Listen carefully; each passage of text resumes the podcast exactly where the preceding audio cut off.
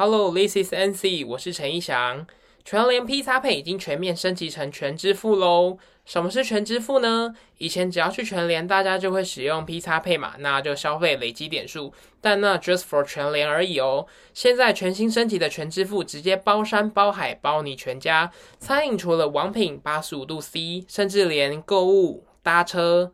药妆、美妆，还有很多各式各样的店家都可以做使用，用全支付累积点数做折扣。那意思就是你在全联消费，你可以拿去网品做折价，一配到底就是这么简单。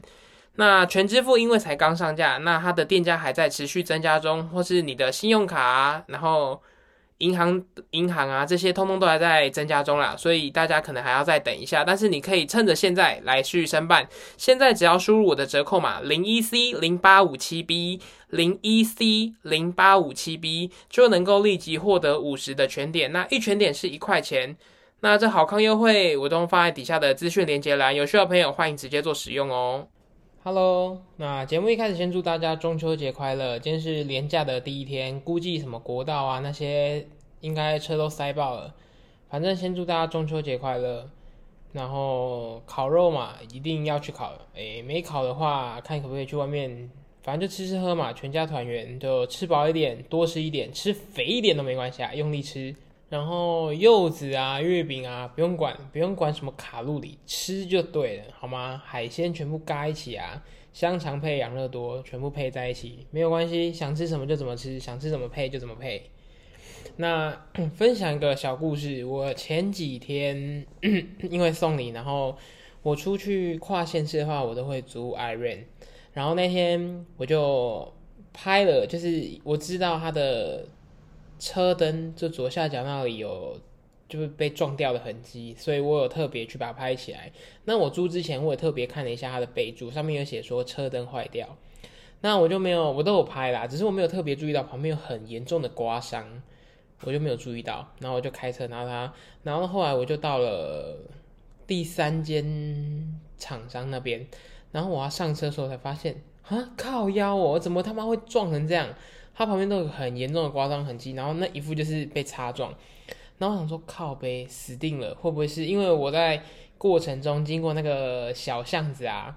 它那个很乡下，就是有一点乡下地方的感觉，它那个小桥啊，就一台车的大小，然后我就想说，干不会是我刮的吧？没那么衰吧？那我就想说，死定了，死定了，我就先打电话给客服，我说我不确定这是不是我刮的，那。我拍的时候，我因为我说我租借的时候，我真的没有注意到。那后来他就请我，那我就因为我有租，我有我只要有租 i r o n 都会用他的那个安心保险。他就跟我说，没关系，你有保这个，那你要记得去备案，就是要去报案，你要有那个事故三连单才可以申请，就是才可以有保障，这样，这才那个安心服才不会，反正就是我才不用赔钱啦。简单就这样讲。那我就本来都要去报哦。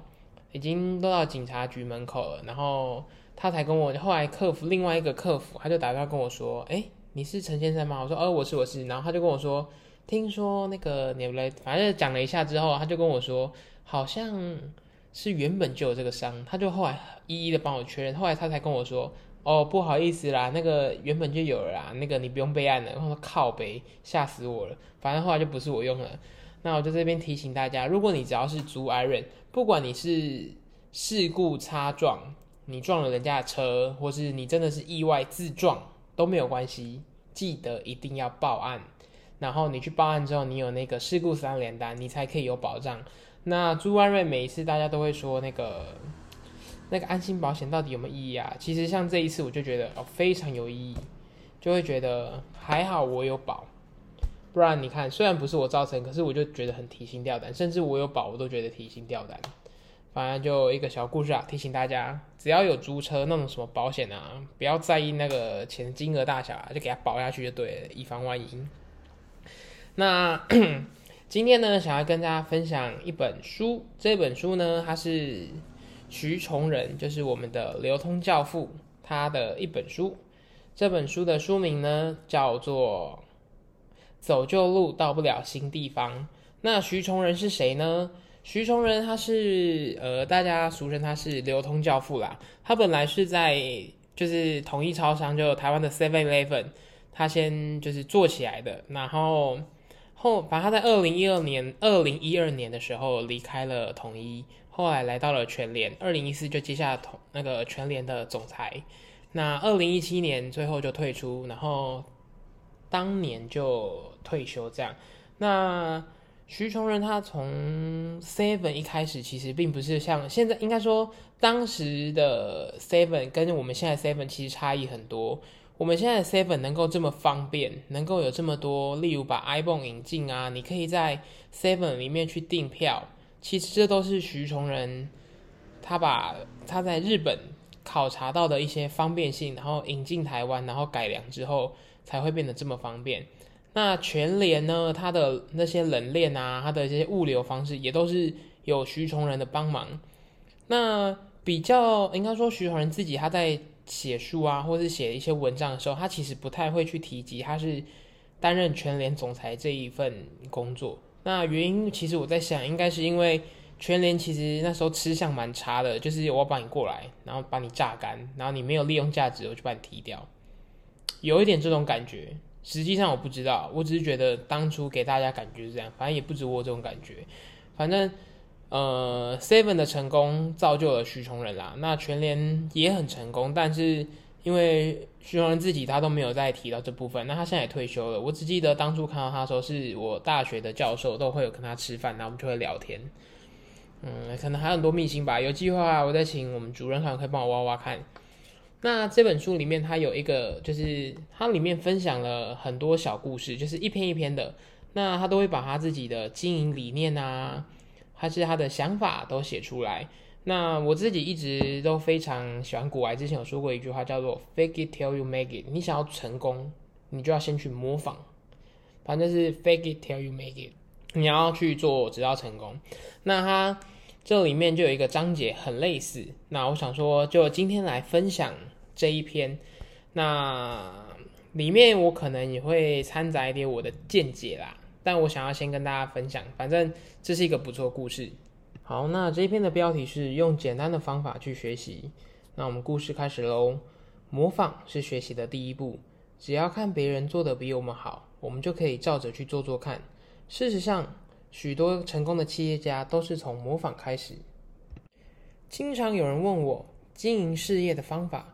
这些事真要讲起来，可以讲很多。但我认为，所有的方法回归原点，都要从学习开始。我讲一个自己的小故事。我曾经有过一段时间，对于看场合穿衣服这件事感到有点苦恼。有些正式场合穿错衣服会很失礼，没那么正式的场合胡乱穿搭看起来又很奇怪。因此，我决定开始学习穿搭。我想，既然我不会，就用最简单的方式去，呃，去试试看，向最会穿衣服的人学习。于是我买了几本服装杂志，把里面适合我的模特穿搭照片剪下来，贴在剪贴簿上做参考。当有场合时，呃，场合时，呃，当有场合的时候，就是学着穿穿看，结果效果还不错。后来看到合适的服装照片，我都会把它剪进我的剪贴簿。慢慢的，我有了一本专属于自己的服装行录，我也变得比较会穿衣服，不管什么场合都不会出错。这就是我学习的方法，即使在复杂的商场上，这么简单的方法也很管用。我常告诉年轻人，经营事业最简单的方法就是去看别人怎么做，特别是日本、欧美等国家，商业进化得的比较早，也比我们成熟。我们就能从中找到值得学习改造的地方。基本上，学习是可以分为三个阶段。如果能够按部就班的做，通常出错的几率会很低。第一阶段，模仿复制。模仿是学习的第一步。只要看到别人做的比我们好，我们就可以照着做做看。事实上，许多成成功的企业最早都是从模仿开始。举例来说，日本人早期经常会看到美国的 Walmart 这类的超市，甚至去衡呃，甚至去量他们的卖场尺寸，然后再画出原图，有样学样的照做。等到熟悉之后，再去做调整，加进自己的东西，创造独有的风格。第二阶段，小规模试做，学习不能只停留在概念阶段，一定要实做。但实做也不用一下子就做大，最好是先从小规模开始做。举个简单的例子，我们现在很习惯看到超市卖一颗颗的苹果、一根香蕉，但在早期根本没有人会这样卖水果。那是我从美国素素食店学来的。我觉得他们那种方式很好，才会让 Seven Eleven 也去实验看看。一开始我们先挑几家店去试卖，卖了之后发现有一些问题，像是如何保持鲜度、如何配送等等，我们就想办法去克服。等到这些问题解决，顾客也能接受后，再延伸到各店，像这样子的生意把它做起来。第三阶段持续推进，进而创新。小规模试做和全面普及中间有一段路要走，难免也会遇上困难。这个时候不能退缩，还要持续前进。我在举办 Seven Seven Eleven 的 iPhone 为例，当年我看到日本每家便利商店里头都有一台很像 ATM 的机器，非常好奇，后来才知道那是卖旅行套票、电影票的机器。我觉得这个东西很不错，心想台湾也可以试试看，于是。找了日本的系统合作公司一起合作开发 iPhone，因为我从来没有呃，因为从来没有做过，所以只能挑几家店试做，但仍然遇到很多困难。光是代收这件事，我们要去跟这些公家机关、电力公司、水利公司，然后一家一家的谈，不断的讲，讲到他们可以接受为止。这个过程很辛苦，也没有任何的机关想要跟我们合作。然而一旦跨出了这些门槛，顾客接受了这些服务。iPhone 的想象空间就越来越大，可以做的事情就越来越多。现在 iPhone 经过不断的开发并配合顾客需求，除了有多项功能之外，还可以透过它来买高铁票，然后还是其他的交通票。这甚至是其他国家都还没有的服务。很多人都喜欢讲求创意，然而创意并非天马行空。就如同苹果公司 Apple 联合他们的创始人 Steve Jobs 所言。创意是透过不断学习改进而来的。其实这些道理跟方法听起来都很简单，但重点是一定要养成习惯。如果没有养成学习实做的习惯，很多东西我们听一听就过去了，到最后就只会是一个观念，创造不了具体的结果。那那以上就是徐崇仁这一篇文章，它里面所提及的。那他前面也讲过，他说一开始他是先从学习开始。那我觉得这个道理是非常好的。他说，总共分成三个阶段嘛，第一阶段模仿、复制，第二阶段是小规模的试做，然后第三阶段就是持续前进，然后进而创新。那我觉得，如果说这是一个股票的概念，其实一开始就像美国现在他们会有十三 F 的报告，我们可以去模仿复制。那既然是模仿复制，我们就是要全部的模仿，因为假如说你像巴菲特的，他可能这一季他买进了十只股票。你挑了其中两只，甚至你单压某一只，啊，你挑五只，然后甚至单压某一只，呃，因为人总是有看错的时候，那他们是总报酬嘛，所以你应该要去比对他们的持股比例，然后一起去，就是要去做完美的复制，不可以只是复制一部分，因为你有可能会压错，你可能就买到他最赔的那只股票，人家是小赔，然后你大赔。人家大赔，你破产，这是非常有可能的。所以 fake it till you make it 最就是最好的方式，是你一开始就要去模仿。那模仿之后，你就要去做嘛，去尝试去做。那去做了之后，先一点一点小小的去做。呃，我觉得也可以用当这些 YouTuber 去，或是一些自媒体去举例。一开始大家都很憧憬，说我想要当一个自媒体工作者，然后想要去当 KOL。那不可能一开始辞职，然后我就去买了各种设备，我就我要当 YouTuber，我要当 Podcaster，我要当 TikToker 这些，呃，一定是你一开始先用自己的业余时间、下班后的时间、假日的时间，将自己的心力，然后时间去投入，然后真的有点成绩了，你才会进入到第三阶段，持续前进，然后进而去做创新。因为你总不是，呃，应该说你总不能一直只是模仿别人，你一定最后也会想要有自己的想法。那我觉得这个这个也是应该说以前大家都会知道这件事，但久了之后就会觉得为什么人都要去模仿，开始会觉得学习别人这件事好像会很不可耻。其实我觉得很多成功的 YouTuber 他们一开始拍的影片啊，呃。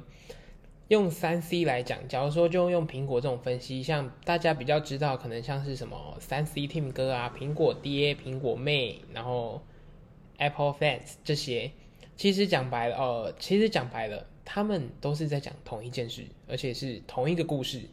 像他们在发表这一次的 Apple 发表会之前，不是都在说那个 Apple 的刘海是惊叹号吗？其实光这个篇幅，当时同一个时间，就用三天来讲，他们发出来的片都是讲一模一样的东西。